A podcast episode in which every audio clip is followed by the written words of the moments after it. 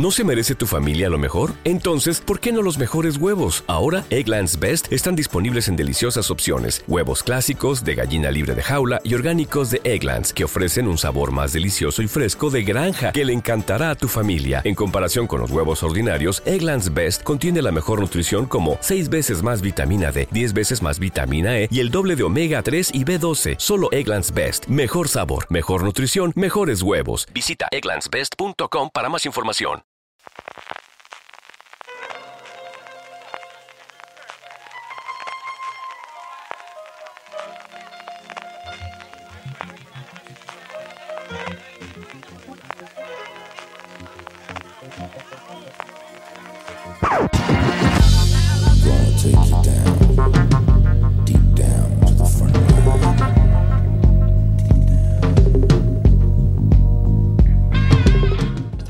Y bienvenidos a Top, el programa de fuera de serie en el que hacemos listas relacionadas con el mundo de la serie de televisión que tanto nos gustan.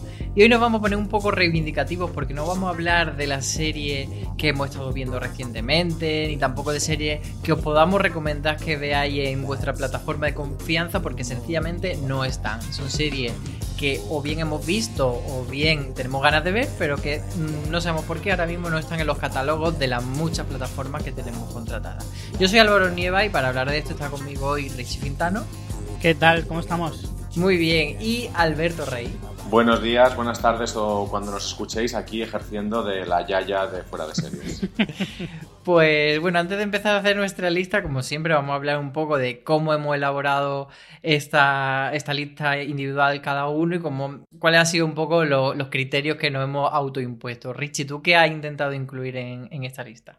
Pues mira, a mí se me llevaban un poquito las carnes últimamente precisamente por eso, porque hace poco de repente me dio por buscar alguna serie así muy viejuna y, y me puse a investigar y luego me di cuenta de que me había pasado ya bastantes veces. Entonces yo tenía más o menos clara mi lista de series que ahora mismo no estaban disponibles y que a mí me daba mucha rabia no poder teniendo tantísima oferta. De hecho salió a raíz de... em, el, el estreno de, de Disney Plus, que tiene, que tiene muchísima cosa viejuna, alguna mm, de echarse las manos a la cabeza, y luego hay otras maravillas que no están. Entonces, yo he metido un poquito de todo, desde cosas de mi infancia que digo, jolín, no la encuentro en ninguna parte y son series eternas, a otras series eh, que sí que he visto y que me gustaría rever, y otras incluso que no he visto nunca, pero jamás he tenido la oportunidad, porque a España realmente no han llegado jamás. Así que tengo ahí un poco de batiburrillo. Sí, además mencionaba lo de Disney Plus y, es verdad que han sido como muy completistas, salvo pues Canción del Sur y estas cosas con, e- con el tema de las películas, pero que con la serie de televisión, de todo ese catálogo de ABC Studio y de Touchstone Televisión, que era el estudio que tenían antes, es verdad que hay como mucha ausencia y supongo que irán saliendo bastante a lo largo de, de este podcast. Alberto, ¿tú qué has ido metiendo aquí? ¿Todo viejuno o también hay alguna cosita reciente? Me da bastante miedo que lo que consideráis vosotros series de vuestra infancia sea lo que yo llame las series que vivía, que veía cuando vivía en, en Estados Unidos en mi propia casa. Pero, pero básicamente lo que me he dado cuenta es del valor que tienen nuestras colecciones de DVD y de Blu-ray, porque muchas cosas que damos por sentado porque están ahí son las que son inencontrables. Por otro lado, lo que decís, evidentemente, lo de Disney es, es muy curioso, pero si un par de mis series que pertenecen en teoría a su catálogo tienen que pasar por su filtro de, de CGI, eh, censura, eh, infantilización, eh, no acabaríamos. Pues fíjate que a mí me, me pasa que mm, lo que tú dices de las series de la infancia de cada uno es verdad que ya- yo ya estoy viendo series que veía en la universidad que la gente son series de cuando eran chiquitines. Y algunas de esas, de esa época de, de mis series de la universidad he metido porque eh, me he dado cuenta de que eh, los catálogos están primando mucho las series de último estreno. Pero esa época dorada de series de la jornada de 2005, 2006, 2008, eh, creo que hay bastantes ausencias notables de series que fueron muy importantes, no solo en Estados Unidos, sino aquí que llegaron, que incluso están dobladas, que mm, quiera que no, pare- parece una tontería, pero porque nosotros vemos normalmente la serie con subtítulos, pero a la hora de comprar cosas de catálogo que estén dobladas es algo que, que ayuda mucho porque la mayoría de la gente las ve con doblaje. Y series de esas que, como digo, se estrenaron aquí en España con doblaje incluso, pues no están por ningún lado. Así que hay algunas que voy a reivindicar y también alguna novedad reciente que, que no ha llegado todavía a España por la razón que sea. Así que, bueno, hecho este repaso un poco de nuestros criterios, vamos ya a la lista. Richie, ¿cuál es tu número 10? Pues yo empiezo con una de las pocas de mi lista que no he visto nunca, que siempre la he tenido en mi lista de pendientes y que la verdad es que estoy como loco por verla, porque además me la han recomendado muchas veces, es Parks and Recreation, una serie que, claro, la gente que me conoce sabe que a mí me gustan mucho las comedias, especialmente también me gustan mucho las, eh, los documentaries y demás. Y Parks and Recreation es una de esas series que tiene las letras gordas en ese tipo de listas. Y nunca he tenido la oportunidad de verla. Creo que estuvo en Amazon durante un periodo corto. Eh, yo tengo por norma ver las eh, comedias en versión doblada, sí que es cierto, porque me gusta reírme cuando me lo cuentan, no leerlo. y, y creo que Pass and Recreation llegó a España en, en Prime eh, de Amazon en versión latino. Entonces, claro, ay, me, me, me, costó un poquito. ¿no? Creo que vi un trozo del primer episodio, pero me costó y al final la dejé con la esperanza de que algún día subieran el audio en español normal y al final pues ahí se me quedó pendiente y la verdad es que tengo muchas ganas de verla si me la volvieran a poner en otra plataforma prometo verla incluso en inglés si es necesario así que desde aquí la vuelvo a reclamar Sí, porque Parks yo creo que nunca ha tenido doblaje en versión castellano. No sé si lo ha llegado a tener. Yo creo que no, porque es que, que, no, que no, porque no tuvo emisión. Nunca fue emitida en España. Lo sé porque la he tenido en seguimiento durante mucho tiempo y creo que jamás fue emitida en España en ningún canal, por lo tanto dudo que exista ese doblaje. Por eso ya me he comprometido totalmente a verla en inglés. Lo que sí te voy a decir es que estoy con Just Watch aquí comprobando por si alguna que decimos se nos cuela que está en una plataforma. Y está curiosamente la primera temporada en Sky, solo la primera temporada Sí. que todo el mundo coincide que es la peor, ¿verdad, Alberto? Sí, como es Sí, una de es esas cierto. comedias que empezaron. Yo, yo he descartado tantas comedias de esas porque vi los tres primeros y luego me tuve, en algunas me tuve que reenganchar tres temporadas después porque realmente valían la pena. No, no, esta no es el caso, no es, no es una de mis comedias favoritas, así como, como Community sí que, sí que terminó siéndolo. Pero es, es relativamente, relativamente habitual en comedias. Comedias hay muchas menos de las que creemos en las plataformas, ¿eh? Sí, es cierto. Sí. Pues Alberto, vamos con tu número 10. Pues mi número 10 es The Bridge. The Bridge es la derivada eh, fronteriza entre Estados Unidos y México de la famosa Brombroen, que luego tuvo, además, ha tenido varias, varias adaptaciones en diferentes fronteras, por ejemplo, de Tunnel en el, en el Eurotúnel. Eh, tiene una primera temporada que no es nada del otro mundo, la segunda es muy buena.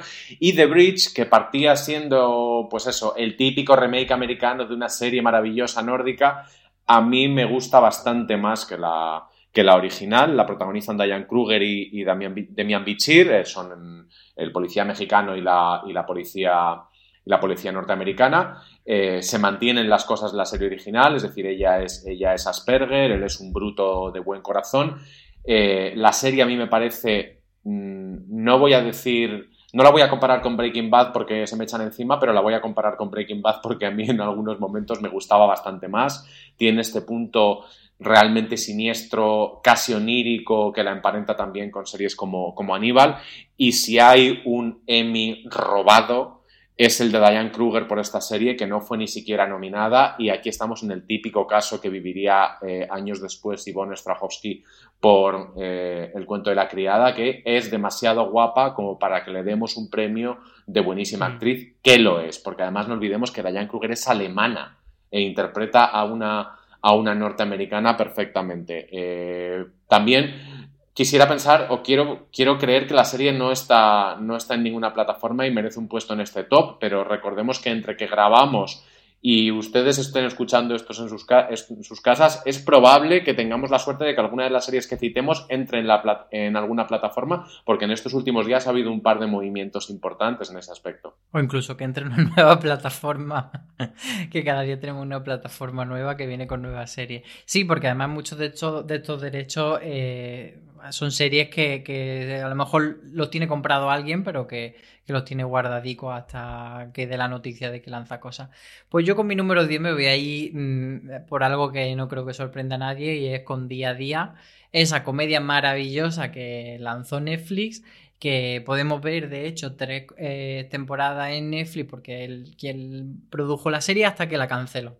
Entonces, ¿qué pasó? Que se rescató la serie en un canal norteamericano, se llama Pop TV, que aquí en España no tenemos, y esa cuarta temporada que ya se estrenó en Estados Unidos no nos ha llegado a nosotros, así que yo estoy muy triste por todavía no haberme puesto eh, a, ver esa día a día, esa cuarta temporada de la familia Álvarez y, me estoy conteniendo a, no buscarla o a no viajar a Estados Unidos para verla por otros métodos.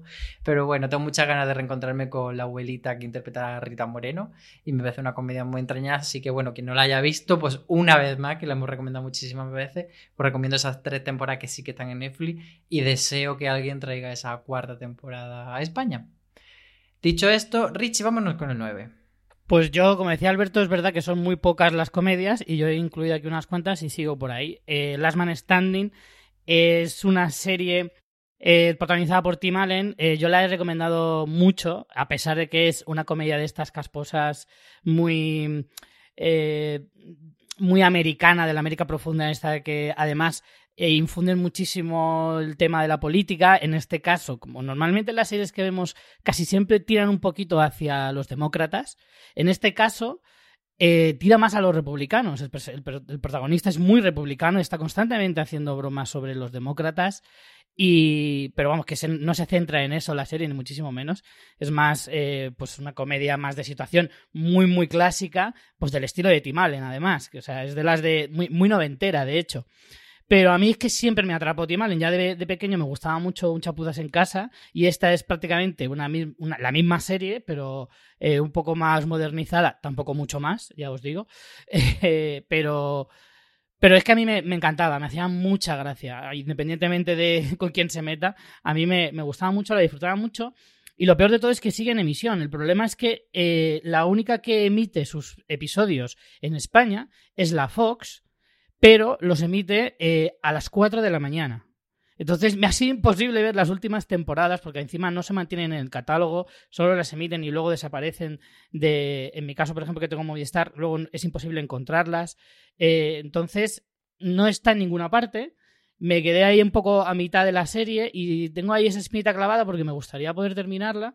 Y no sé, es una, es una serie, ya digo, que la mayoría de gente dirá que es una comedieta normal y corriente, pero a mí no sé por qué tiene algo que, me hace mucha gracia. Tiene tres hijas, las tres son divertidísimas y, es que es una locura, vamos, ya os digo, es como la reinvención de una serie muy noventera, y, pero que básicamente es lo mismo. Así que bueno, yo la, la, la reivindico desde aquí. Sí, es una serie que además se ha estrenado en, abierto en el canal Factoría de Ficción bajo el título de Uno para Todas. Sí, así es como se conocía en España. verdad. Sí, sí. Que, no, que luego todos esos episodios que ya están doblados no vayan a ninguna plataforma. Alberto, ¿tú recomendarías uno para todas o pasamos a otra? Eh, me encanta el concepto de una serie de Tim Allen como una exquisitez y que para Richie sea un evento once in a lifetime cada vez que, me flipa. se queda hasta las 4 de la mañana viéndola. Muy Alberto, me flipa. De verdad te lo digo. No sé qué me pasa. Es, una, es que no lo llamaría placer culpable porque es que me gusta tanto que ni siquiera me siento culpable. Entonces, ¿con cuál vamos, Alberto? Pues qué mejor que conectar Tim Allen con Fraser, ¿no? Con, con Kelsey Grammer, o sea, lo, lo mismito. Eh, Fraser, recordemos, esta serie que derivaba de Cheers, la, la, serie del bar de Boston, que tampoco creo que está en, creo que tampoco está en ninguna, ninguna plataforma. Bueno, pues una comedia, una sitcom clásica sobre un cuarentón neoyorquino, histérico neoyorquino, insoportable, eh, neurótico, perfecta, perfecta para mí. Un humor que es a veces muy blanco y a veces muy negro, es verdad que no se queda, es raro que se queda, se queda entre medias, una serie que a algunos les resulta entrañable, a mí por ejemplo, pero hay que entender que haya gente a la que le resulte absolutamente insoportable. Y hay que recordar que cuando se emitía eh, eh, Fraser, Jerry Seinfeld y Kelsey Grammer lo eran todo. Por eso luego su decadencia para algunos ha sido tan y difícil de ver, casi tan difícil y tan incómoda como la de, como la de su sucesor, podríamos decir, que fue, que fue em, ah, un loco a domicilio. Se me ha olvidado el, nombre de este pobre hombre. Jim Carrey.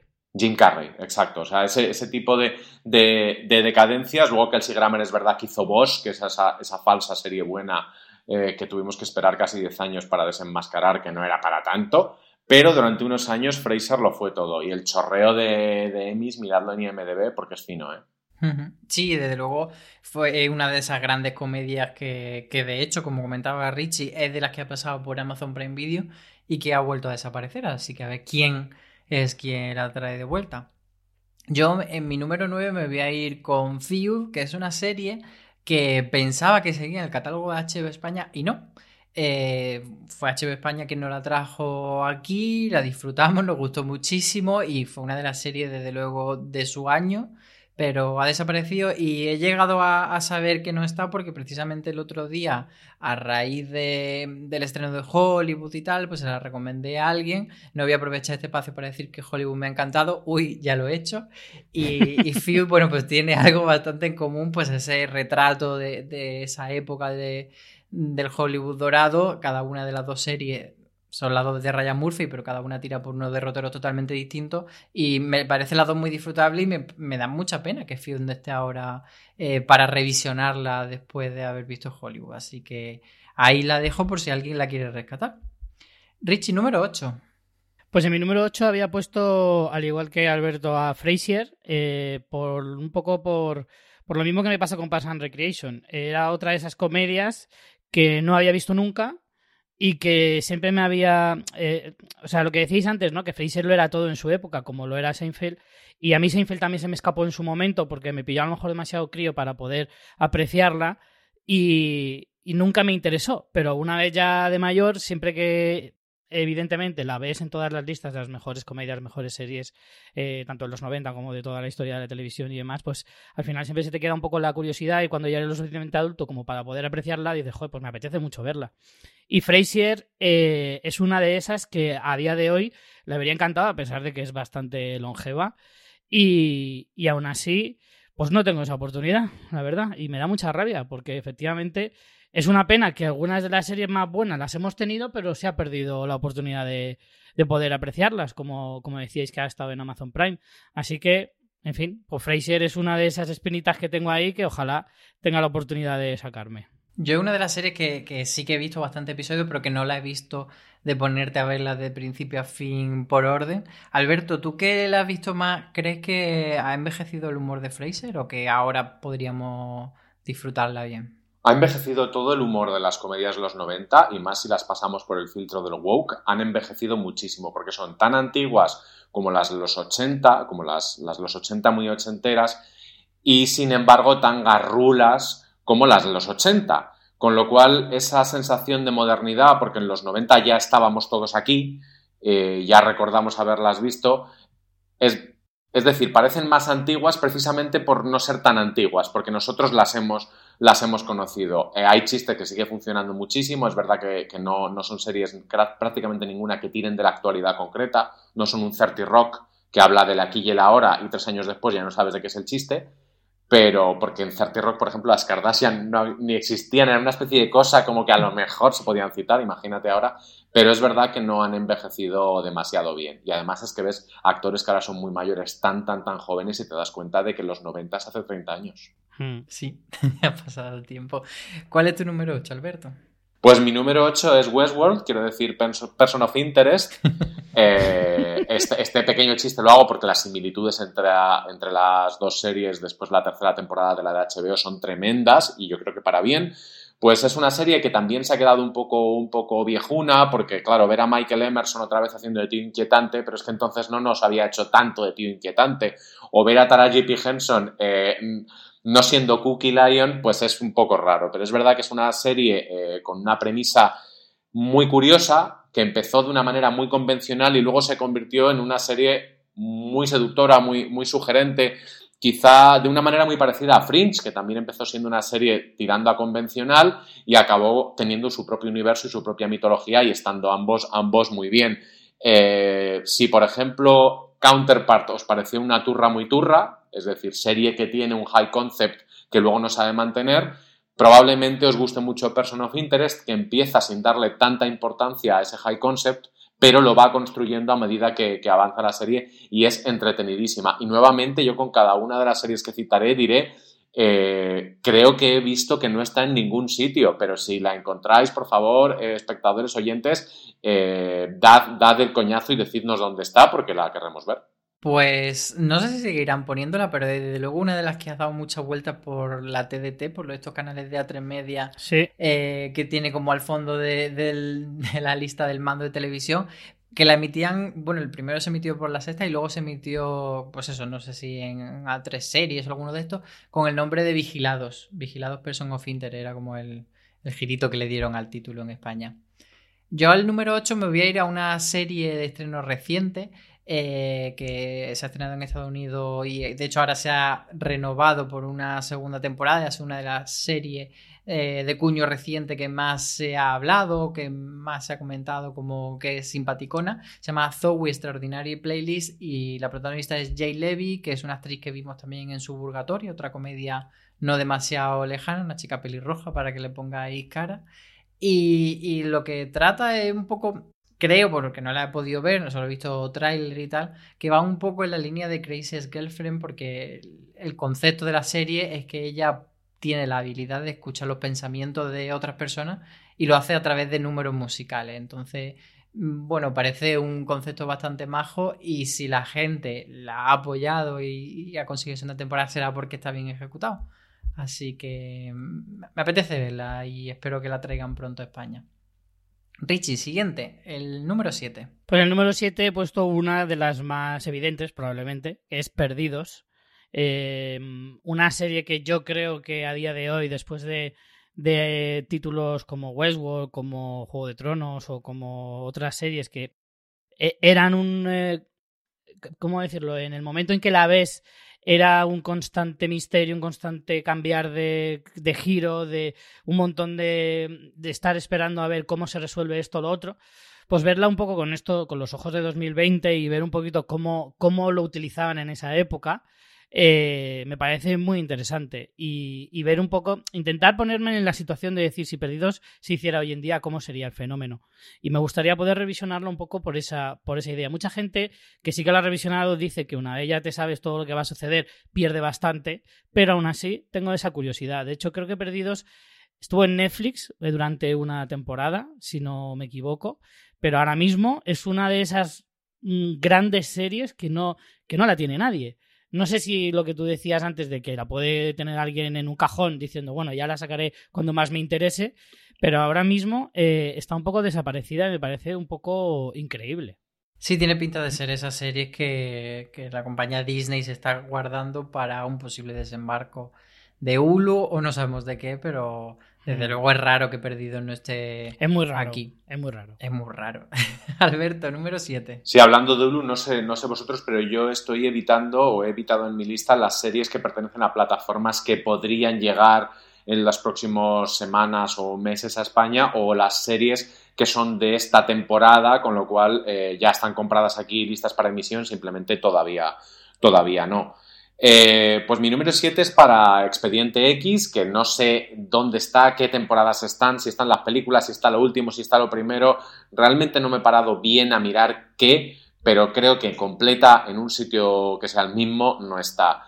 Y fundamentalmente a mí me interesa por una única cosa. Voy a ser súper concreto. Y es un capítulo de la primera temporada, que es el capítulo 21, se llama Tombs, que en su momento llamó muchísimo la atención porque era uno de esos capítulos de nueva televisión, de la gente, ay coño, lo que está pasando en televisión es mejor que lo que pasa en el cine es sobre un asesino que vuelve, bueno, ya sabéis, el típico, ya sabéis que Expediente X tiene tramas de temporada, incluso de serie, incluso de concepto, con los marcianos y con aducciones y con, y con historias muy, muy complejas, pero también tiene tramas eh, procedimentales, cosas que se resuelven en un único episodio.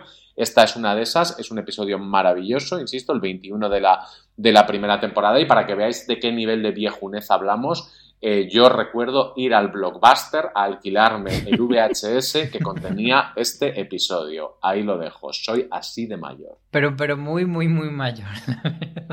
Yo te digo, te digo, Alberto, que yo tuve. Mi cuñado tiene todas las temporadas en DVD, se las pedimos prestadas, empezamos a verla y, y la dejamos al quinto o sexto episodio porque ha envejecido terriblemente mal. Sí que es cierto que luego investigando por internet me di cuenta de que hay listas de episodios que merece la pena ver y quitarte toda la morrayica esta de los marcianos, por ejemplo, que era bastante insoportable. Pero de esos episodios que tú dices de procedimental, hay listas en internet que te dicen, mírate estos y olvídate del resto.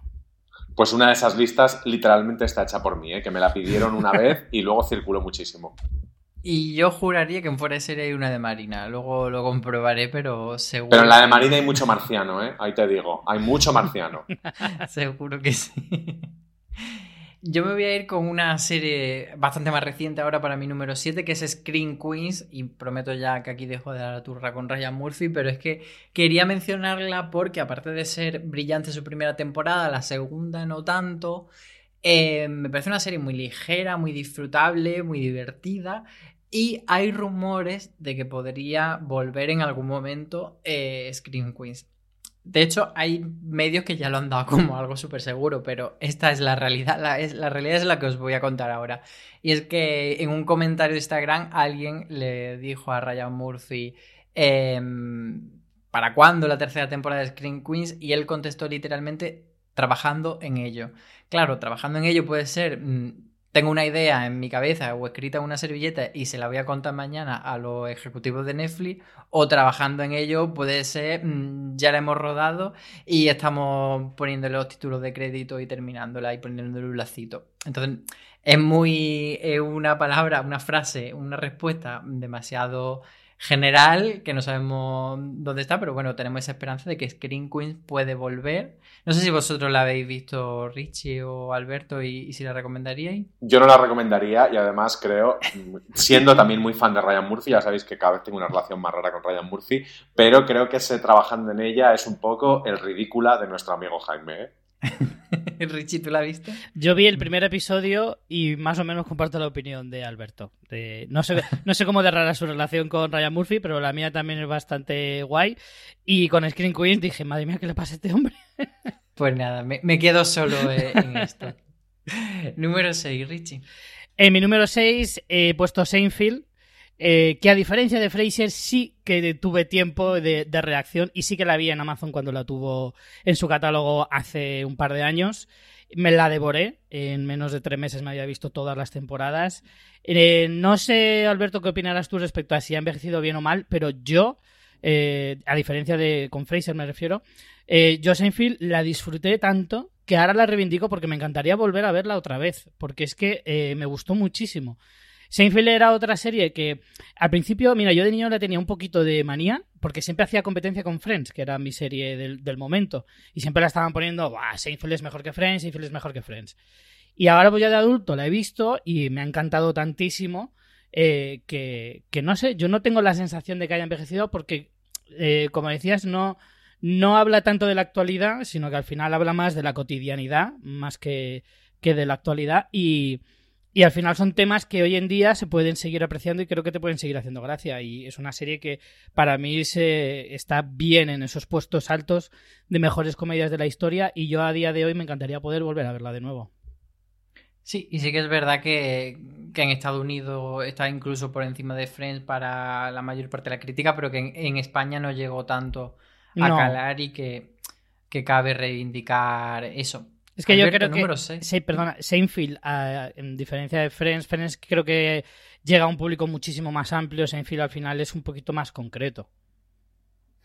Sí, Fíjate que yo, eh, adorando a Larry David, habiendo vivido en Nueva York y comprendiendo perfectamente de lo que trata la serie, no soporto Seinfeld, no la he soportado nunca y es una penitencia que llevo conmigo y no le soporto a él ni, ni doblando a la abeja aquella en aquellas películas repugnantes sobre, sobre abejas. Así que es un, ya te digo, es la- una penitencia y un pecado que llevo, que llevo conmigo. Os voy a contar mi número 6 para Venga. hablar de cosas un poco más agradables o no tanto, que es Urgencias, la serie de médicos de Michael Crichton. Vuelvo a repetir, si está en algún sitio decídmelo porque tengo muchísimas ganas de, volver a verla. Una serie con un nivel de viejunez tal como para que Josh Clooney no fuera prácticamente nadie cuando la protagonizaba y Juliana Margulis era una judía de pelo rizado que interpretaba a una enfermera. Eh, and now look. La serie es, es estupenda, es súper, súper, súper realista. Eh, los que creáis que vais a ver un- una anatomía de Grey o similar, teniendo todos mis respetos a anatomía de Grey, eh, aquí os vais a encontrar con una cosa mucho más parecida a mm, Canción Triste de Hill Street. Una pregunta rápida, Alberto. Si te pusiesen en catálogo urgencia, ¿por dónde empezaría? ¿Te iría hacia la temporada más reciente o te iría hacia iniciales iniciales? Hay cosas de las temporadas finales que me gustan muchísimo, pero hay un par de personajes que me interesan mucho como personajes y tienen, como diría un cursi, viajes muy bonitos a lo largo de, de, toda, de toda la serie. Y además es que es que es un gusto ver a Juliana Margulis siendo esa garrula. No hay nada que mole más que decir, go girl, go, lo has logrado.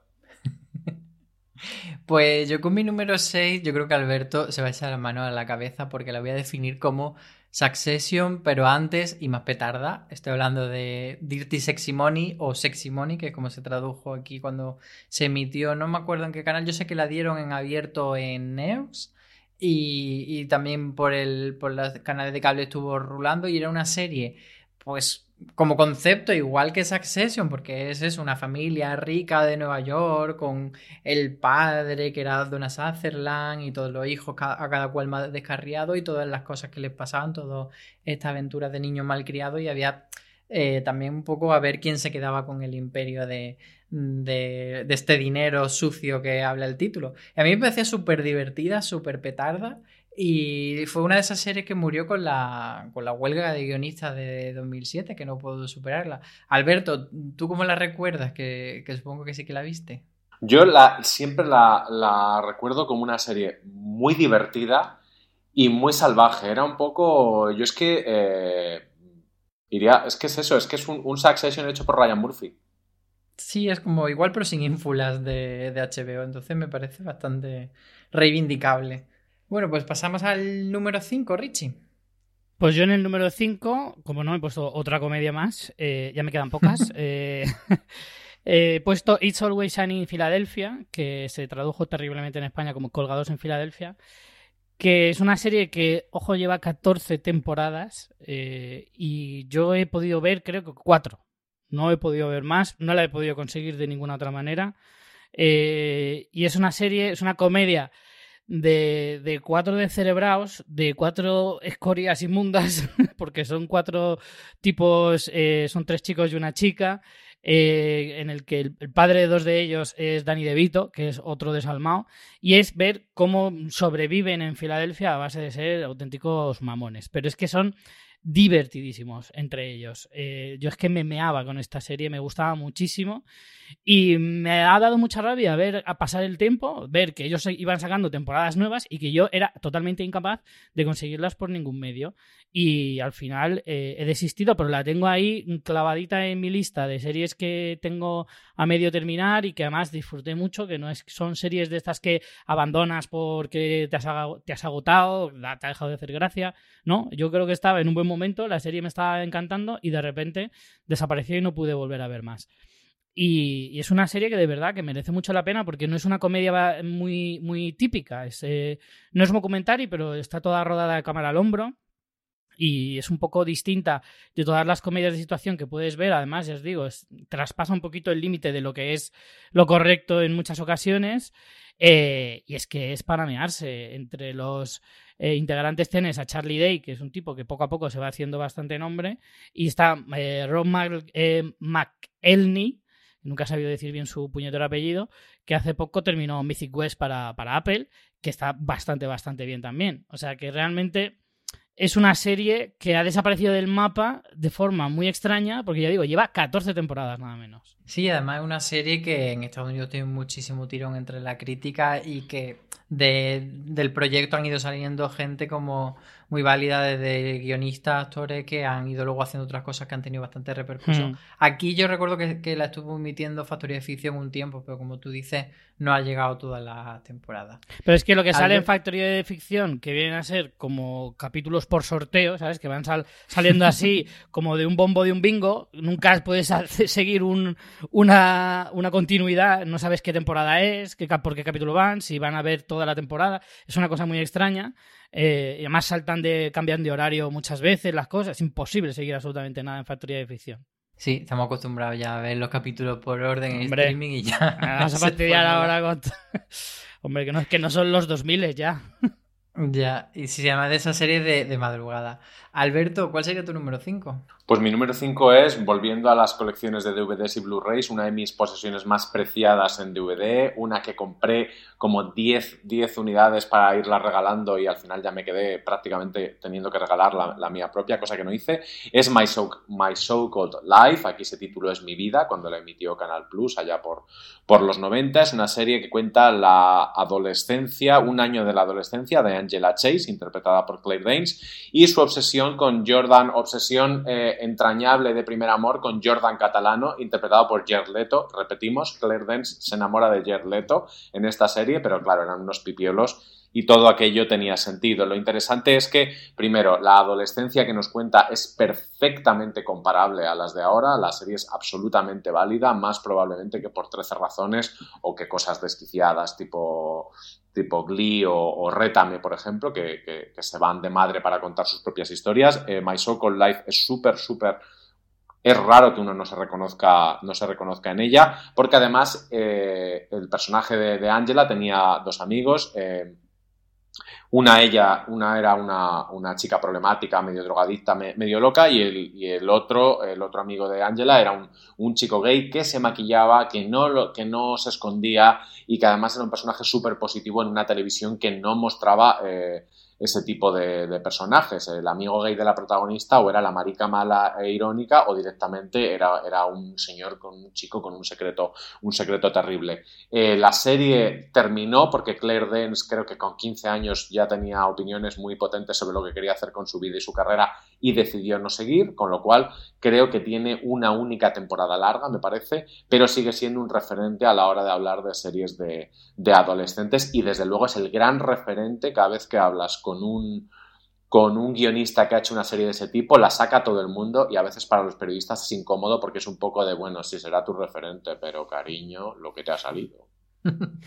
Sí, yo creo que además de esa serie que la gente que la vio en su época eh, la tiene como en un recuerdo muy atesorado y, y, tiene ese punto de culto, salvando muchísimo la distancia, también como Freaks and Geeks, ¿no? De, mm, que no tiene nada que ver, no sé por qué he unido todo el concepto, pero pero sí, pero sí tienen que ver, porque al final son adolescencias reconocibles. O sea, tú, por ejemplo, te ves ahora sensación de vivir y la vergüenza ajena que pasas, no solo por la clase social que te está retratando, sino porque son unos modos que dices, es que son adolescentes escritos como aquello que decían de, de Sexo en Nueva York, una serie sobre mujeres escritas por guionistas gays, que dices que a veces es tal cual. Pero en este caso, eh, el acercamiento que hacen los guionistas de My Soul con Life a la adolescencia es es realmente certero. Eh, te identifico, yo me identifica, yo ya era más, más, algo más mayor que la protagonista cuando se emitía, pero mi hermana que tenía exactamente la misma edad dice, yo es la única vez que me he visto retratada como en un espejo. Y la serie sigue funcionando. Pues yo otra de esas series que la gente que la vio en su momento la sigue recordando muchísimo y, pide siempre que haya cuando esta lista de qué serie debería volver, qué serie tendría que tener una, un revival. Pues yo mi número 5 se lo dedico a Criando Malvas, que es una serie que en Estados Unidos se llamó Pushing Daisies, que aquí vimos en Canal Plus y que tenía un rollo muy mmm, Tim Burton, muy Charles la fábrica de chocolate, muy este rollo de así como muy excéntrico y iba sobre un chico que que podía revivir a la gente, pero con una particularidad que los tocaba, tocaba al muerto una vez y tenía un minuto para volver a tocarlo y que se muriese definitivamente y si no lo tocaba en ese minuto moría otra persona en su lugar. Entonces entre una de las personas que, que resucita y que no vuelve a tocar está eh, la chica llamada Chuck, como la llamaban, que era su enamorada y entonces tenían esa cosa de que estaban totalmente enamorados el uno del otro, pero no podían tocarse.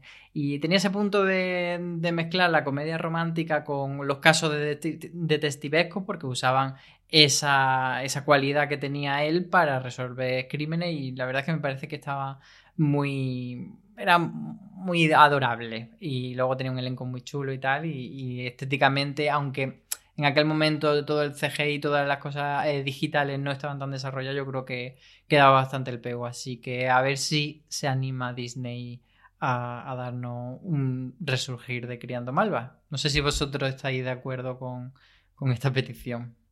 Es que ya sabes que yo con Lee Pace y Anna Friel no soy parcial. O sea, no soy imparcial, creo que soy muy Yo parcial. te doy más uno. Yo, en cuanto la he visto en tu lista, me la he puesto en mi banquillo porque no sé cómo se me ha podido pasar, pero la hubiera metido en mi lista totalmente. Criando Malvas es adorable, la excentricidad y el colorido eh, que tiene y es que es una maravilla, es una maravilla. Sí, yo creo que por originalidad, aunque sea, es una serie que se ha quedado como muy eh, en la memoria de la gente. Sí. Richie, ¿seguimos con comedias en el número 4? Por supuesto. es que acabo de repasarle y me he dado cuenta de que todas menos dos son comedias. Lo que pasa es que hay algunas que yo a lo mejor no las considero tan comedias, pero sí, lo son. Eh, sigo en el 4 con Scraps, una serie que además ya he reivindicado varias veces. Eh, es una serie que yo descubrí bastante tarde, la descubrí precisamente porque mi mujer me la metió por los ojos, porque además ella es médico, por lo tanto la, le marcó muchísimo. Y, y la verdad es que es una serie eh, también muy, muy adorable. Es imposible que no ames a todos los personajes que aparecen. Eh, el humor es, es de estos súper rápidos, es, vuelan las pullas eh, en algunos casos, es muy... em, ¿Cómo decirte? El, Dorian, que es JD, el protagonista, es un tipo que es todo alegría, que te cuenta mm, muchas de las cosas terribles que tiene la vida de ser médico eh, de una forma que al final acaba tocándote mucho el corazón, pero sin dejar de lado el dramatismo en muchos casos. Eh, Es una, es una oda también a la amistad que tiene con Tur, que es un personaje pues, mucho antes de existir. eh, bueno, mucho antes no, miento. Al mismo tiempo que existían Joey y, y Chandler, estaban estos dos que básicamente habla de lo, de lo mismo, de lo importante que es la amistad, que es, que es férrea y dura como, como la de ellos. En fin, pero al mismo tiempo también te habla de lo que es el amor, un poco lo que todas las comedias te cuentan, pero con un estilo propio muy, muy chulo, muy divertido y que es una serie que además mm, nunca la he oído hablar demasiado a la gente. Me extraña, porque siendo tan buena, me extraña que creo que haya llegado a tan poquita gente. Porque tengo la sensación de que poca gente la ha visto y por eso se habla poco, pero no significa que no tenga eh, fans buenos, o sea, fieles. Y creo que es una serie muy, muy a reivindicar. Yo ya la he metido en varios de mis tops eh, últimamente, aquí en Fuera de Series, y la vuelvo a meter de nuevo. Sí, otra de esas que mm, ha dado tumbo por varias cadenas Sí, eh, españolas. eh, si no recuerdo mal, estuvo como en los albores de 4, estuvo en Neos también, pero que creo que no ha llegado, pues eso, a una plataforma de streaming. Hmm. no, se ha, no se ha estabilizado demasiado. Mm. Alberto, ¿con cuál nos vamos entonces? Pues voy a recuperar a un personaje tangencialmente de, de Criando Malvas, que interpretado por Christine Chenoweth, porque Christine Chenoweth también estaba en el ala oeste, esa larguísima y sin embargo cortísima para los que la hemos visto dos veces o más serie de Aaron Sorkin, que nos cuenta un poco la política que debería ser ese, esa- ese Capitolio ideal donde todo el mundo anda muy rápido y habla muy rápido y todo el mundo es súper ocurrente y Alison Janney le llega a decir a Christine Chenoweth, pero usted y yo somos de la misma especie.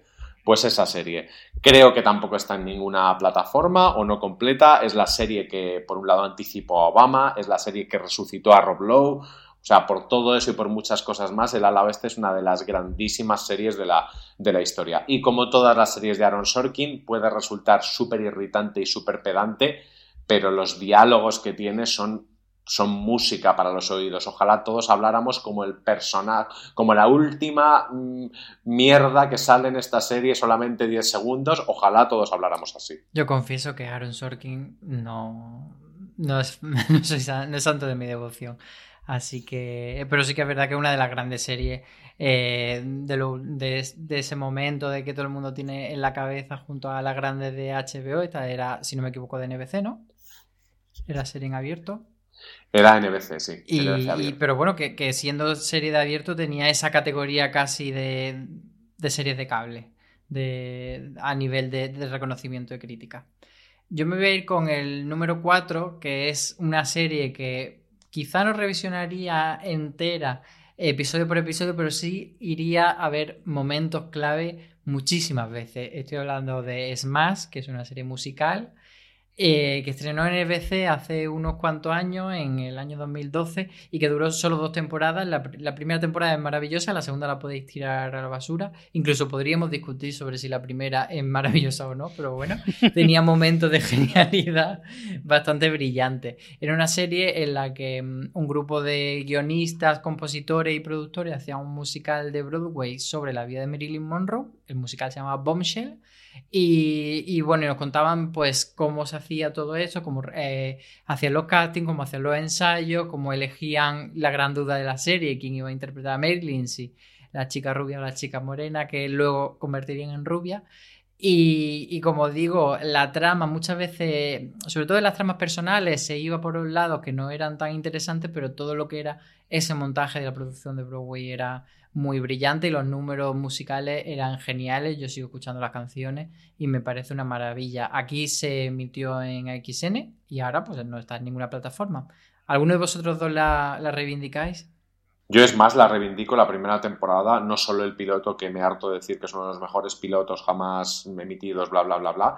Es una serie entretenidísima y la segunda temporada es mala de demonios, pero me la vi de pe a pa religiosamente. Es droga. Eh, para mí es más, no estaba en el radar. no, no llegué a verla nada. Pues si la ponen, te la recomiendo, Richie. Vale, me la apunto. Cuéntanos, cuéntanos cuál es tu número 3. Pues me voy con una súper dramática como es Ali McBeal. Eh, esta sí que evidentemente es comedia, pero creo que tenía también bastante parte de drama, no tanto, pero bueno, realmente la podríamos meter ahí. Yo creo que Ali McBeal era una de esas series cuando el género de series de abogados todavía molaba y era súper popular entre la gente. Hoy en día tengo la sensación de que la gente se ha agotado tanto de las series de abogados que hubo a raíz o, después de esta época en la que estaba precisamente el abogado y Ali McBeal, que además hacían crossover y demás. Eh, todo lo que vino después, que hubo muchas series que intentaban eh, seguir esa estela, eh, acabó por hartar a la gente, pero en su momento Ali McBeal era la leche. Y además en España era una de esas series que tenían su día, que eran los jueves, en Telecinco, y que era religioso, que casi todo el mundo veía Ali McBeal el jueves por la noche. Y, y era una serie que me gustó muchísimo, la aprecié una barbaridad, me lo pasé bomba, eh, la he recuperado en algún momento eh, y, la, y la vi entera eh, varios años después de que terminara. Y a día de hoy la sigo teniendo ahí en la mente, de vez en cuando me vienen flashes a la cabeza y digo, ay, cómo me gustaría volver a ver algún capítulo de Ali McBeal pero no tengo esa oportunidad porque no está en ninguna plataforma. Así que Ali McBeal yo la recomiendo, la, la reivindico mucho. No voy a decir que la recomiendo a la gente que no la haya visto, porque probablemente, aunque no la hayas visto, la tienes que conocer, eh, porque es una de esas series que marcó mucho en su época. Y, y vamos, si no la has visto, deberías. Richie, y más allá de, del bebé que bailaba, que obviamente se ha quedado muy Sí, antiguo. eso es muy terrible. nivel- Eso es muy terrible. a nivel de, de técnico, eh, ¿cómo crees que envejeció la serie? ¿Crees que si no eres fan de. no fuiste fan en su momento, ahora la puedes disfrutar? ¿O la vería como. A ver, es que no sé yo, no, sabría qué responderte, ¿eh? Porque depende del tipo de serie a la que tú estés más acostumbrado o, o te llame más la atención. Pero Ali McBeal en su momento sí que se centraba muchísimo en el personaje de Calista Flojar, eh, porque al final era muy egocéntrica la serie en ese sentido. Pero es que había personajes secundarios tan buenos como Bizcochito, por supuesto, pero yo era mega fan de Richard, que era un auténtico mm, desgraciado, pero era divertidísimo.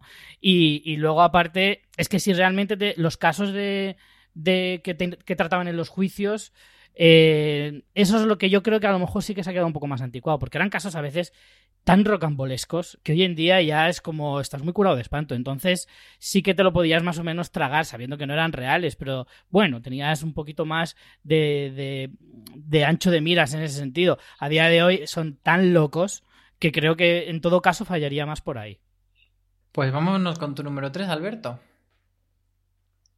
Pues mi número 3 es, eh, en mi línea de viejunismo, uno de los grandes fetiches eh, para comprar o tener en casa de cualquier serie filo viejuno, que son los DVDs de Playa de China, que durante uno- una temporada estaban disponibles al bonito precio de 279 dólares y si entrabas en las webs de segunda mano era una locura, como si no pudieran editar más. Bueno, el caso es que ahora creo que ya están más o menos asequibles. Es una serie preciosa que nos cuenta la guerra de Vietnam desde la perspectiva de un campamento militar eh, de soldados americanos que están literalmente en, en ese punto en el que está la línea de combate, está Estados Unidos, está casa y luego está ese punto intermedio en el que van a descansar y en el que incluso hacen surf. La historia está contada a través de varias mujeres, una militar, una monja, una, una prostituta. Es un poco eh, la respuesta a la maravillosa Más, que derivaba a su vez de la película de, de Robert Altman. La serie es preciosa. Creo que sí que hay un proyecto para que esté en una plataforma, esa plataforma de la que no podemos decir el nombre, eh, próximamente, pero por ahora la única manera de tenerla es o comprarla en DVD o haberla comprado en su momento para eh, mientras cerrabas los ojos y metías el número de tarjeta, porque por otro lado es cierto que la serie se ha quedado eh, un poquito vieja en muchos aspectos, pero sigue teniendo el encanto y sobre todo la, la osadía de que cuando creíamos que no se hacían ese tipo de series, sí, sí se hacían. Y Playa de China es una de esas. Una de las series, además, que cualquier guionista español ya entrado en años recomienda eh, tanto Playa de China como es más como uno de sus referentes, yo creo. Yo me voy a ir con el número 3 a una de, yo creo que para mí de las mejores comedias que se han hecho de animación y, se trata de Futurama, que es una serie que yo el otro día quise ver un episodio porque hice un artículo a, cuenta del Ministerio del Tiempo sobre paradojas temporales, etcétera, y mencioné uno de los episodios de Futurama en el que se da una vuelta de tuerca a la, a la paradoja del abuelo y me apetecía como revisionar el episodio y no pude. Eh, para mí el final creo que es de la cuarta temporada, que fue cuando acabó la serie antes de la resurrección, aquel Las manos del diablo son juguete odioso en el que Fry hace esa ópera espacial especial, me parece una maravilla, para mí casi que diría el episodio más bonito que nos ha dejado la televisión en muchísimo tiempo, así que Futurama, el día que la ponga una plataforma, prometo que voy a pagar mi suscripción solo por verla. Eh, porque me apetece mucho verla por orden entero y ver luego todas las películas que se hicieron después, las nuevas temporadas, que es algo que no he podido hacer, eh, pues eso, porque ah, entre que las primeras temporadas tuvieron esa emisión tan irregular y, luego las siguientes, no todas llegaron aquí, llegaron en DVD sí, pero luego las temporadas eh, de TBS no llegaron, en fin, que me apetece verla de principio a fin. Richie, mm, medalla de plata, el número 2. En el número 2 creo que aquí he puesto el toque más eh, friki de toda la lista y es Dragon Ball. Eh, una uno de los animes más famosos de la historia, por no decir el que más. una serie que a día de hoy no ha terminado después de más de 20 años y que es imposible de encontrar. Y es una pena porque ahora que muchas plataformas están apostando por el anime, sobre todo por el anime más moderno, aunque en algunos puedes encontrar algunas joyitas antiguas, em, no entiendo cómo no han aprovechado el tirón de Dragon Ball, que lo ha tenido toda la vida, y el que es fan de Dragon Ball lo es hasta que se muere. O sea, realmente, si la pones en una plataforma, estoy seguro de que mucha gente eh, nostálgica de, los 90 y demás se la vería de nuevo sin ningún problema. Eh, una serie muy, muy longeva, evidentemente no te vas a tragar los 200 o 300 episodios que puede tener, sino más, que ahora mismo no recuerdo. Em, pero, pero vamos, que realmente Dragon Ball es eh, pura historia de la televisión tanto a nivel mundial, pero en España también, porque Dragon Ball en España marcó a muchísima gente, por lo tanto, es una pena, es una pena no poder disfrutarla. Espero que a lo mejor algún día a alguien se le ocurra la brillante idea de recuperarla y Dragon Ball es una de esas series que, que tendría que estar sí o sí. Yo soy uno de esos niños de, de bola de dragón o Goku, como le llamamos en mi casa. Y, no sé si te quería preguntar si tú has visto, porque yo me quedé en Dragon Ball Z o en, GT. No sé si tú has visto eh, que aquí ha llegado además eh, a través de, de Boeing estas nuevas itineraciones de Dragon Ball Super, etcétera. Bueno, es que precisamente hace poco me dio un ataque y me puse a investigar de todo lo que hay y demás. Tenemos Dragon Ball Kai, que es el resumen de Dragon Ball Z pero quitándole todo el relleno, según lo que dicen por ahí. Y luego está Dragon Ball Super, que es la última serie que han hecho con la supervisión de Akira Toriyama, porque Dragon GT no es canon, y bueno, es que me podría tirar aquí media hora explicando todo eso, que me lo he estudiado muy a fondo, que me lo tenían que explicar, porque es muy complicado el universo de Dragon Ball, entender lo que es canon, lo que no, qué orden se corresponde cada cosa. Yo me quedé en Dragon Ball Z, vi algo de Dragon Ball GT y ahí me paré. Por eso ahora quería recuperarla y con muchísima paciencia tenía la intención de verla desde el principio. No sé si seré capaz, porque ya os digo, es larguísima y no sé si llegaré hasta el final y acabaré saltándome cosas. Eh, pero realmente al final me he tenido que buscar un poco la vida. Ahí lo dejo. Muy bien. Alberto, ¿tú qué, tienes en tu número 2? Pues no me da ninguna envidia que controles los cánones y los giros y el universo de Dragon Ball Z, porque yo controlo el de Nip y creo que os podría contar la serie entera, temporada a temporada y episodio tras episodio. Nuevamente una serie de Ryan Murphy en, en nuestras listas. Esta trata de dos cirujanos plásticos, los dueños de la clínica McNamara and Troy de Miami. Es una serie enloquecida, súper perversa. Eh, acabo de ver a Roma Mafia, una de sus protagonistas en el episodio esta semana de Billions, y casi me levanto a aplaudir porque cualquier cosa que me lleve a Niptak me hace, me hace muy feliz. Sexo loco, tramas locas, hoy, constantes. Eh, una producción alucinante y una lista de estrellas invitadas que, mira, voy a, voy a recitarla un poco porque la tengo delante. Rona Mitra, Jacqueline Bisset, Catherine Deneuve, Peter Dinklage, Ross McGowan, Brooke Shields, Bradley Cooper, Joan Rivers, Alec Baldwin, Melanie Griffith y Alanis Morissette. es que, ¿qué más queréis? Como si solo salieran a contar su vida y encima cuentan las de otros personajes que son, por ejemplo, el violador sin pene, el, el babysitter enano que se folla a tu mujer, o cuando te cambian a una actriz por otra para hacer el mismo personaje y las dos son iconos de Hollywood. Yo la verdad es que siempre tenido muchas ganas y al final se emitió aquí en los canales de cable en España, pero, pero no lo he pillado nunca en streaming. ¿Tú crees que envejeció bien Iptac, Alberto? ¿O, o ves que luego ¿Qué podemos apreciar de ese Ryan Murphy de, su inicio? Niptak era tan de plástico en, sus inicios, precisamente tratando de cirujanos plásticos, que ha envejecido de maravilla porque eh, nunca quiso ser eh, fiel a la realidad. Y los momentos demenciales, como esto, como es un podcast que escuchan adultos, como ese personaje que muere a pollazos, eh, son tan demenciales y lo eran ya entonces que siguen teniendo mucho sentido. Es verdad que hay cierta, por debajo, como en todas las series de Ryan Murphy, que también le pasa a Glee, hay una reivindicación de la diferencia y de la libertad, no tanto sexual como de identidad y en general, que ahora mismo nos podría parecer que está un poquito superada, que estamos en otras batallas. Pero la serie sigue funcionando fenomenal e insisto, el violador sin pene eh, Joan Rivers pidiendo que le hagan una reconstrucción de su cara si no se hubiera operado y diciendo quita, quita, no, no, no, yo me quedo fenomenal como estoy. Alanis Morissette siendo la tía más pasivo-agresiva del mundo, algo que todos imaginábamos que era en realidad, no ha envejecido lo más mínimo, de verdad. Eh, le envejece un poquito la música que utilizan en en los episodios porque hay cosas que eran muy del momento y ahora mismo son canciones que se han olvidado. Pues yo con mi número 2 me voy a otra de esas series de, la hornada de 2004-2005 que comentaba antes, que nos dio serie gloriosa, que nos hicieron a, todos seguir la serie a ritmo de Estados Unidos, esperarlos con ganas que llegasen aquí a los canales de cable españoles y que no están en los catálogos.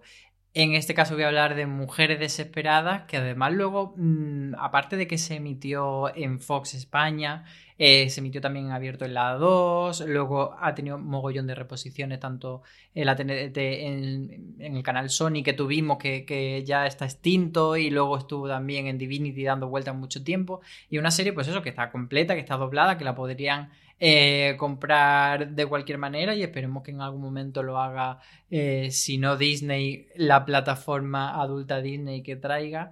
Y, me parece una serie muy, muy, muy disfrutable y que, que, yo creo que es una de esas series que sí que revisionaría y que a la gente le gustaría volver a ver. Es verdad que siempre se ha dicho que Mujer Desesperada pues tiene una temporada inicial brutal y que luego eh, ya hay división de opiniones de en qué momento deja de ser tan brutal o, deja, empieza a descarrilar. Para mí la segunda temporada, por ejemplo, sigue siendo muy buena, para otra gente eh, fue un bajón muy grande, yo me mantendría por lo menos hasta la quinta temporada en gran nivel y aún así la siguiente temporada me parece que, que mantienen el nivel suficiente como para que te quede, aunque sea por el cariño que le tiene a los personajes, a esa, a esas cuatro o cinco marujas mm, pijas de, de Wisteria Lane. Eh, ¿Vosotros la volveríais a ver, alguno de los dos? Yo la vería y la defendería porque es una de esas series que tiene muchas más capas de las que, de las que creemos. Había mucho guionista metiendo cositas por debajo que salen en un segundo y en un, tercer visionado. Yo siento decir que mi mujer la, la vio hace poco, de hecho durante este confinamiento, y yo veía trozos, yo he visto Mujer Desesperada enterita, me tragué las nueve temporadas y en ese momento me gustó mucho y, la veía súper a gusto, pero a día de hoy viéndola empecé a odiar a, los, a las cuatro personajes principales. Poco a poco las iba odiando cada vez más y me di cuenta de lo insoportables que eran. No sé por qué, no sé, no sé, para mí rezuma un, tufillo ahí a, a que, que, no, que no me di cuenta en su momento, porque en ese momento no tenía la capacidad de entenderlo así, pero a lo mejor a día de hoy sí que veo ahí ciertas cosas que digo, madre del amor hermoso, ¿cómo podía ver yo esto y, quedarme tan a gusto? No sé, no, a mí me ha cambiado mucho la percepción de la serie eh, viéndola ahora, ¿eh? Os lo digo. Richie, a pesar de esto tan feo que, que, me has dicho, te voy a dejar que digas tu número uno. Estoy tranquilo porque sé que en el número uno me apoyas porque es una serie que tú ya has dicho, así que más o menos me voy a, a, congraciar contigo. Eh, yo he puesto en el número uno a Futurama. Es la mayor puñalada que he sufrido por Disney Plus. Es ir corriendo a ver si había puesto Futurama igual que había puesto todas las temporadas de Los Simpsons y ver que no estaba. Albergo la esperanza de que la tenga guardada para ponérnosla en un futuro y no ponerlo todo de golpe, pero Futurama tiene que estar obligatoriamente en la plataforma porque yo hubo tramos en los que Futurama para mí era muchísimo mejor que Los Simpson y, Futurama es una serie que lo mismo que decía antes de Dragon Ball, marcó mucho una generación, eh, éramos muy fieles los que veíamos Futurama cada día en la televisión, en Antena 3, y, vamos, para mí es una de las imprescindibles. Es una, es, como está en el número uno, pues precisamente es el caso más sangrante de toda mi lista. Para mí es la que más me duele que no esté en ninguna plataforma, que llevo muchos años queriendo hacer lo que tú decías, eh, Álvaro, de verla desde el principio, todo en orden, porque Futurama siempre la he visto salteada, seguro que hay episodios que no he visto, eh, entonces me encantaría poder mm, verla desde el principio y, disfrutarla a tope, y creo que es, como digo, el caso más eh, que a mí más me molesta. Pues sí, sí que nos hemos gracias al final. Alberto, ¿tú cuál tienes el, en ese puesto de la que más ganas tienes de que alguien rescate? Pues más que viejunez, clasicismo y una de las series que me que marcaron mi, mi, juventud, que es Doctor en Alaska, Northern Exposure en el original. Una de esas series que son su propio género, como, como a dos metros bajo tierra, con la que tiene muchas cosas en común. Es la historia de, del Dr. Fleischman, un neoyorquino también neurótico y, histérico y que se ahoga en un vaso de agua, que es trasladado al pueblo de Sicily, en, en Alaska, un pueblo eh, absurdísimo, pequeño, casi de. casi parece sacado de Amanece que no es que no es poco, pero a la vez muy, muy, muy, muy yankee. Eh, lo mismo, cuando en el episodio de Billions de esta semana he visto a Rob Morrow, que era el protagonista de Doctor en Alaska, también me he tenido que levantar a aplaudir, aunque sale, salen bastantes series, tiene una carrerita como, como secundario bastante interesante después de haber súper protagonizado esta serie y haber protagonizado también uno de los feuds con guionistas y productores más potentes de la época, que es cuando quería que le pagaran más, que le pagaran más, que le pagaran más, entonces lo que hicieron fue reducir su tiempo en la serie e introducir unos personajes nuevos en teoría para que le cogieran el relevo, aquello no funcionó y la serie al final pues terminó. Doctor en Alaska era un clásico de la 2 a las 12 de la noche, yo recuerdo que la veía mientras estudiaba, o sea, así de mayor soy, insistimos en esto, eh, estudiaba en la universidad, así de mayor soy, pero la, la, he visto muchas veces en, en, DVD, cuando la he pillado en algún hotel o en algún avión que tiene episodios sueltos me los he puesto porque todavía esa, esa vaca lanzada en una catapulta o, esa madre de, la de una de las personajes que es más mayor que ella, pero es súper zorra y súper sexy y eso te jode la vida. Eh, todas esas cosas las sigo recordando con, muchísimo cariño y insisto, cada vez que veo a uno de los actores de Doctor en Alaska en cualquier otra cosa, soy feliz porque fui feliz viéndola.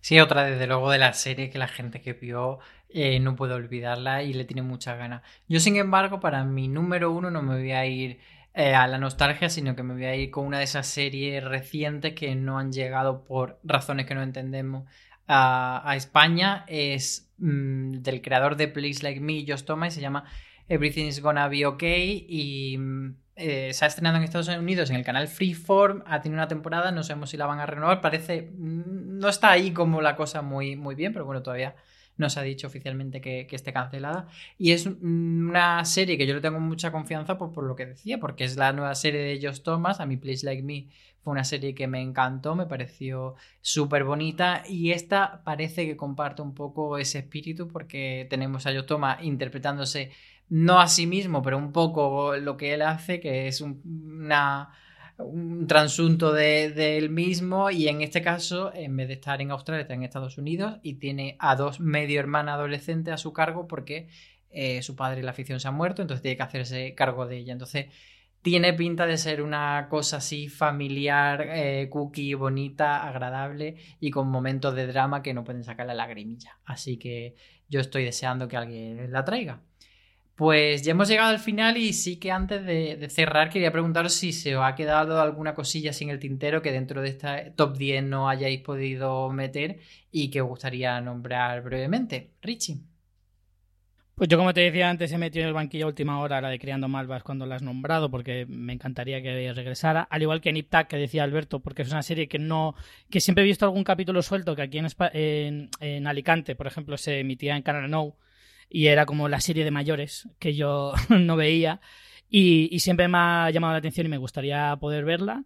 Luego también he metido MASH, que es una serie que. Eh, directamente es imposible de encontrar, pero ni en DVD. Creo que en España solo se editaron las tres primeras temporadas. La he buscado miles de veces porque me encantaría poder eh, comprarla si es necesario. Eh, y no está editada en España, eh, lo cual ya me lo pone muy complicado. vi la primera y la segunda temporada que la pude encontrar por internet de manera clandestina y me encantó. Y, sabiendo que tiene muchas más, pues me he quedado siempre ahí con las ganas. Luego metería 24 también, que creo que es la serie que más me ha enganchado de toda mi vida. Es una de esas series que, de las que me quedaba hasta las 7 de la mañana diciendo venga uno más, venga uno más, venga uno más, no podía parar. Y 24 es una serie que creo que evidentemente a día de hoy habrá envejecido, pero Jack Bauer es Jack Bauer y yo creo que a la gente le podría molar. Y por último, otra fricada sería Mazinger Z, pero más que nada por curiosidad, no creo que siquiera la viera entera, porque esa creo que sí que ha envejecido bastante, porque hablamos de un anime de los 70, por lo tanto tampoco me atrevería a decir que la vería entera. Alberto, ¿a ti te ha quedado alguna? Pues yo solo he dejado una, que es una rareza, ya que os gusta tanto Criando Malvas, voy a hablaros de la serie anterior o la serie precursora de Criando Malvas de Brian Fuller, que es la maravillosa Wonderfalls, la historia de una chica que, que trabaja que vive en las cataratas del Niágara, en, Niagara Falls, en ese sitio súper turístico, y trabaja en una tienda de, de, souvenirs. La protagoniza la gran Mariliendres de Brian Fuller, que es Caroline Tabernas, una chica maravillosa, pero que no se les quita de encima, ¿sabes? Porque la tienen todo, hasta en Aníbal. Es una serie que entronca un poquito con el repugnante universo de Amelie, las cositas que hablan y lo cookie, los colorines, pero como todos sabemos que Brian Fuller eso luego lo fue llevando al lado oscuro, al lado oscuro, al lado oscuro y cada vez nos gustaba más, pues bueno, como primer paso es muy interesante. Creo que está disponible en DVD si la queréis comprar porque es una de las ediciones en DVD más bonitas que hay y creo que me parece que es una temporada, no sé si son dos, pero es muy cortita y se ve solita. Fíjate que cuando has dicho esto de Brian Fuller pensaba que ibas a mencionar tan muertos como yo que otra serie de él que también la gente que la vio siempre ha dado como mucha matraca con, esa serie. Esa serie no existe. pues yo las que voy a añadir, bueno, aparte de, ese grupo de comedias que, hemos comentado de Fraser, etcétera, que estuvieron en Amazon Prime Video y que deberían volver a cualquier sitio, eh, Rock me ha sorprendido que no esté en nuestra lista.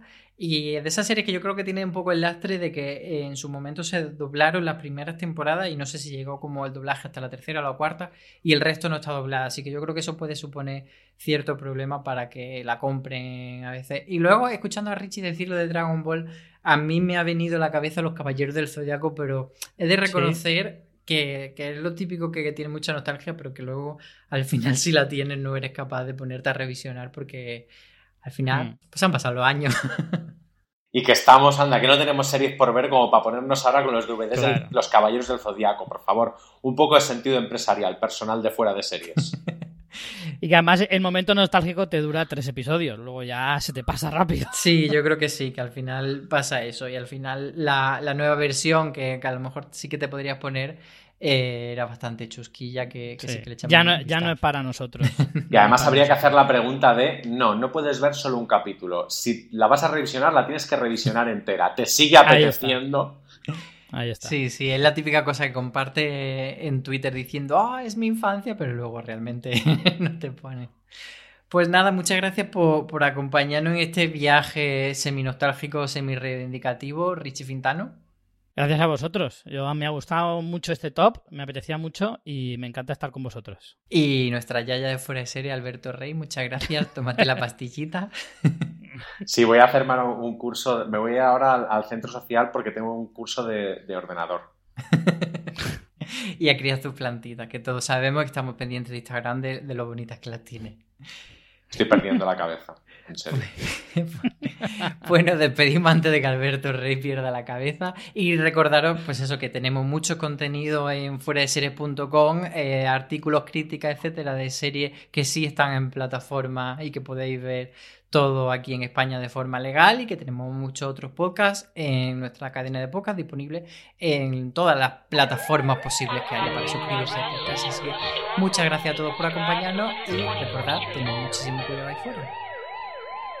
Hey!